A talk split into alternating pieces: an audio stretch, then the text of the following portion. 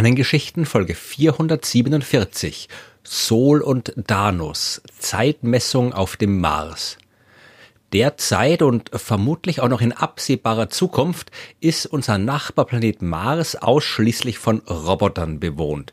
Wir Menschen stellen uns zwar schon seit Jahrhunderten vor, wie es wäre, dorthin zu reisen und dort zu leben. Ein Flug zum Mars mit Menschen an Bord und erst recht dauerhaft dort zu leben, das ist aber nicht nur ein enorm komplexes Vorhaben, sondern auch extrem gefährlich. Wir haben doch nicht mal richtig angefangen, all die Probleme zu lösen, die für sowas gelöst werden müssen und einen ganzen Haufen Probleme haben wir vermutlich noch nicht mal gefunden. Vielleicht kriegen wir es hin, in absehbarer Zukunft einen kurzen Besuch dort zu absolvieren. Es wird aber auf jeden Fall noch lange dauern, bis Menschen auf dem Mars auch dauerhaft leben. Trotzdem muss man sich auch jetzt schon ein bisschen Gedanken darüber machen, wie man bestimmte Dinge dort organisiert. Zum Beispiel die Zeitmessung. Ja, der Mars ist ein Planet. Ja, ein bisschen kleiner als die Erde, aber auch dort gibt's das, was es hier auf der Erde gibt, nämlich Tag und Nacht. Der Mars rotiert um seine Achse und so wie dadurch auf der Erde die Sonne auf und untergeht, passiert das auch auf dem Mars. Die Erde braucht ja bekanntlich 24 Stunden für eine Umdrehung oder halt ein kleines bisschen weniger, aber dazu gleich mehr. Ja, diese 24 Stunden, das ist der Sonnentag, den man von einem Sterntag unterscheiden muss, wie ich in Folge 307 ausführlich erklärt habe. Man muss die Rotation eines Himmelskörpers ja immer in Bezug auf irgendeinen konkreten Punkt messen. So ein Bezugspunkt können die Sterne sein, ja, die sind so weit weg, dass sie ihre Position nicht verändern, während die Erde oder halt der Mars sich um seine Achse dreht. Ich kann mir also einen bestimmten Stern aussuchen, seine Position messen und dann warten, bis sich der Mars genauso weit gedreht hat, bis ich den Stern exakt wieder an der gleichen Position sehen kann. Die Dauer dieser Rotation ist ein Sterntag und auf der Erde sind das 23 Stunden, 56 Minuten und 4,1 Sekunden.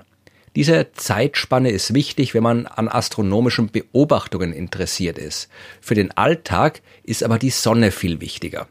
Misst man jetzt also die Zeit, die vergeht, bis die Sonne nach einer Rotation der Erde wieder exakt an der gleichen Position des Himmels steht, dann kriegt man einen Sonnentag. Und der ist ein bisschen länger als der Sterntag. Weil während die Erde um ihre Achse rotiert, hat sie sich ja auch ein kleines Stückchen entlang ihrer Bahn um die Sonne herum bewegt. Das heißt, dass die Sonne jetzt ihre scheinbare Position am Himmel ein bisschen verändert hat und die Erde sich noch ein kleines Stückchen weiter drehen muss, um das auszugleichen.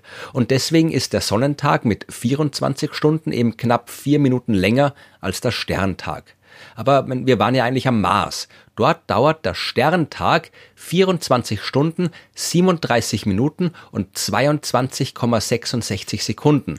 Der Sonnentag, der ist auch hier mit 24 Stunden 39 Minuten und 35,24 Sekunden länger. Ja, also da ist der Unterschied knapp zwei Minuten zwischen Sonnentag und Sterntag dass die Tageslänge am Mars bis auf diese knapp 40 Minuten identisch mit der Tageslänge der Erde ist, das ist übrigens reiner Zufall. Es gibt keine Gesetzmäßigkeiten, die die Rotationsdauer der Planeten irgendwie ordnet wie schnell sich ein Planet um seine Achse dreht, das hängt, jetzt vereinfacht gesagt, vor allem von den ganzen chaotischen Prozessen ab, die während der Planetenentstehung stattgefunden haben.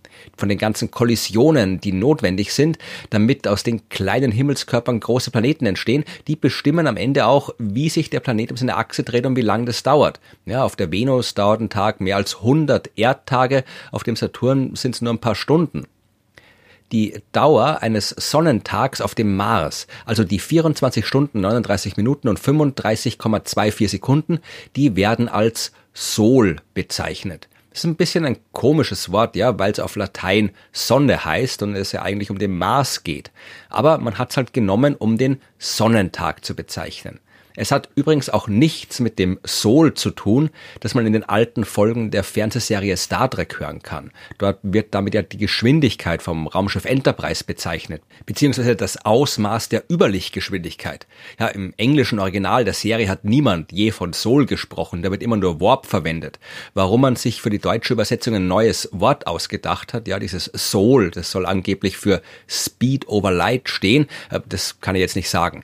Ja, in der Wissenschaft hat man es ja ja eh nicht mit Überlichtgeschwindigkeitsraumschiffen zu tun und da steht Sol eben für den Sonnentag am Mars.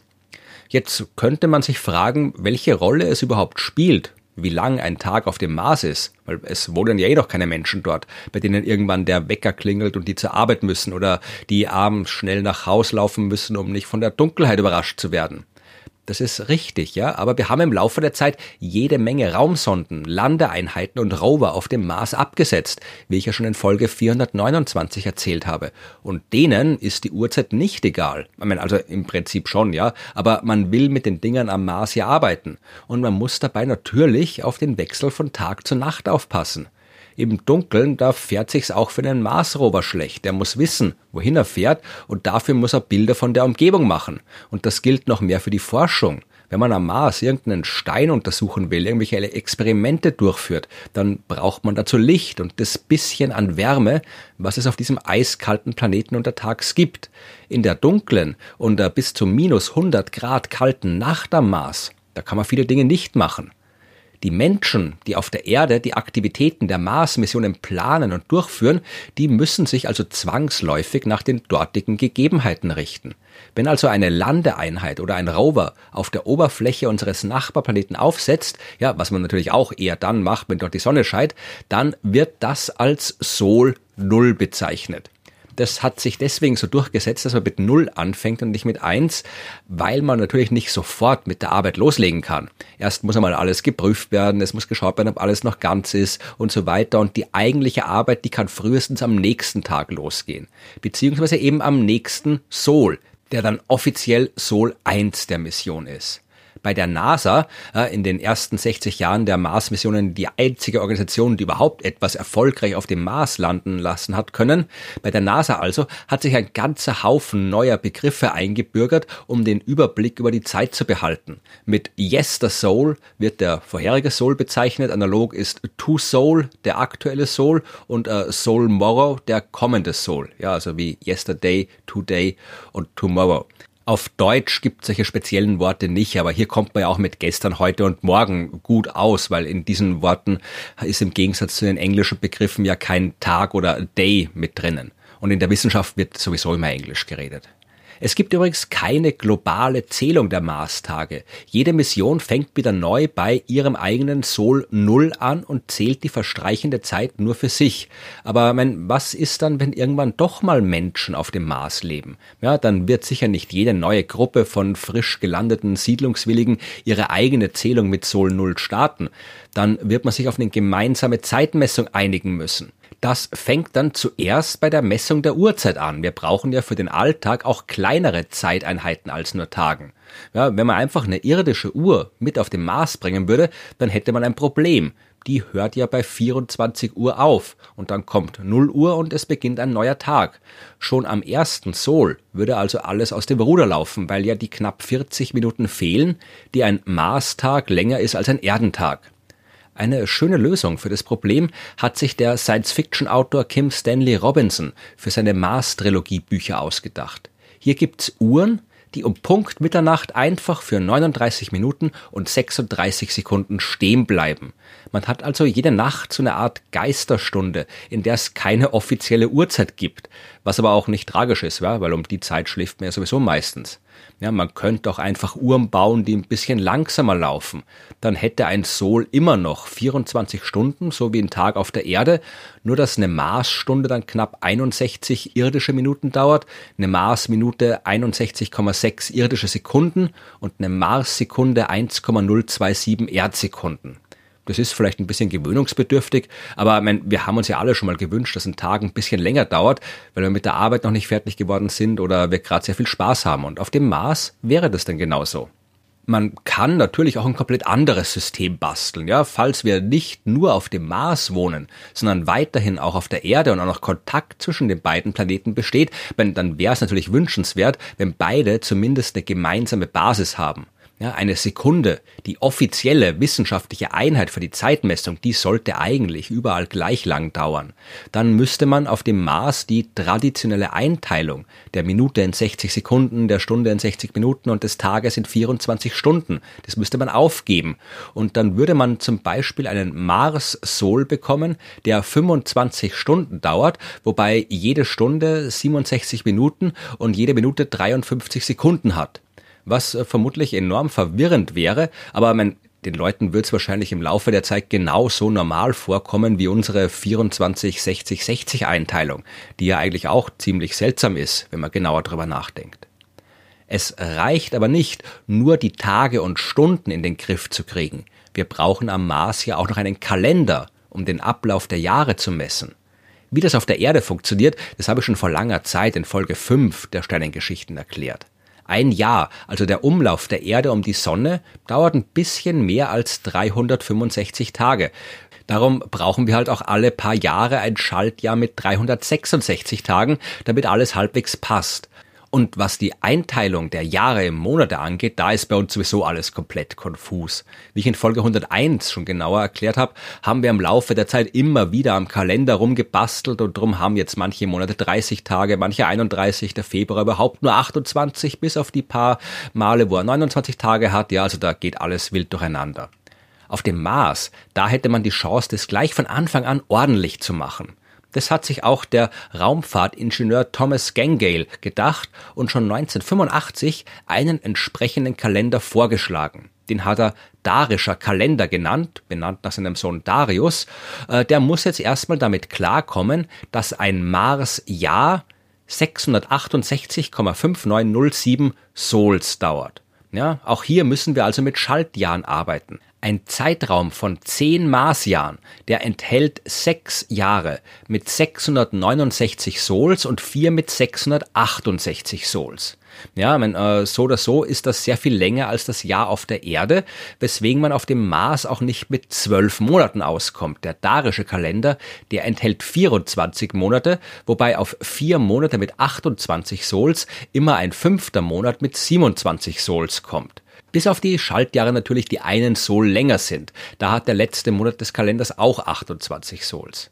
Was die Wochen angeht, ja, da läuft auf dem Mars alles gleich wie auf der Erde. Jede Woche hat sieben Sols, was praktisch ist, weil so ein Marsmonat dann immer genau vier Wochen zu je sieben Sols lang ist. Es sei denn, man hat gerade einen Monat mit nur 27 Sols. In dem Fall entfällt dieser Tag einfach.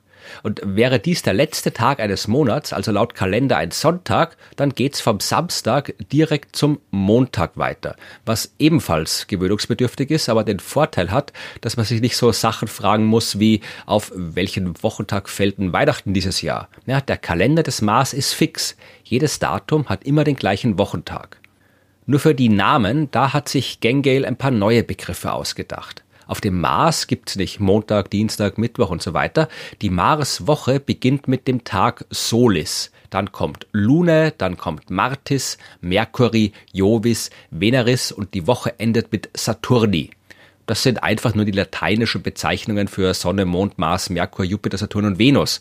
Und auch auf der Erde haben die Wochentage ihren Ursprung in den Himmelskörpern, was man auch noch an Sonntag, Montag oder zum Beispiel dem englischen Saturday noch gut hören kann.